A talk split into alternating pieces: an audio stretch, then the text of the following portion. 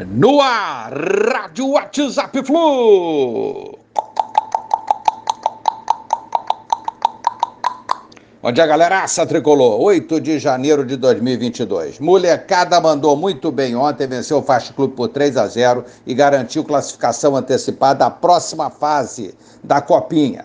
Gols foram de Miguel Vinícius, Johnny e John Kennedy. Próximo jogo, segunda-feira, 15h15, Matonense pela última rodada da fase de grupos. Xerém sempre. Gustavo Apes foi emprestado ao CRB até o fim de 2022. Muito bom.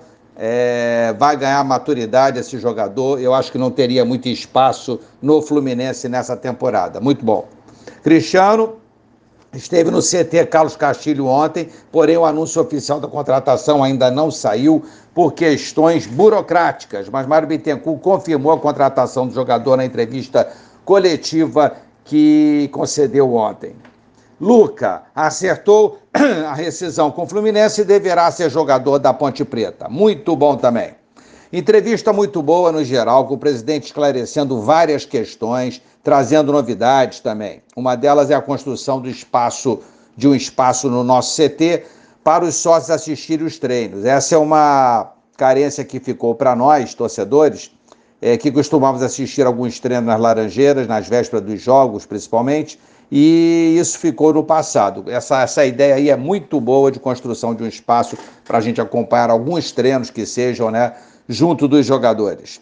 O presidente falou do Natan, do Nino, do Goulart, o porquê e particularidade de cada negociação. Comentou que mais jogadores deverão deixar o Flu, mas por respeito aos atletas e por ser um trabalho interno da diretoria, não citou nomes.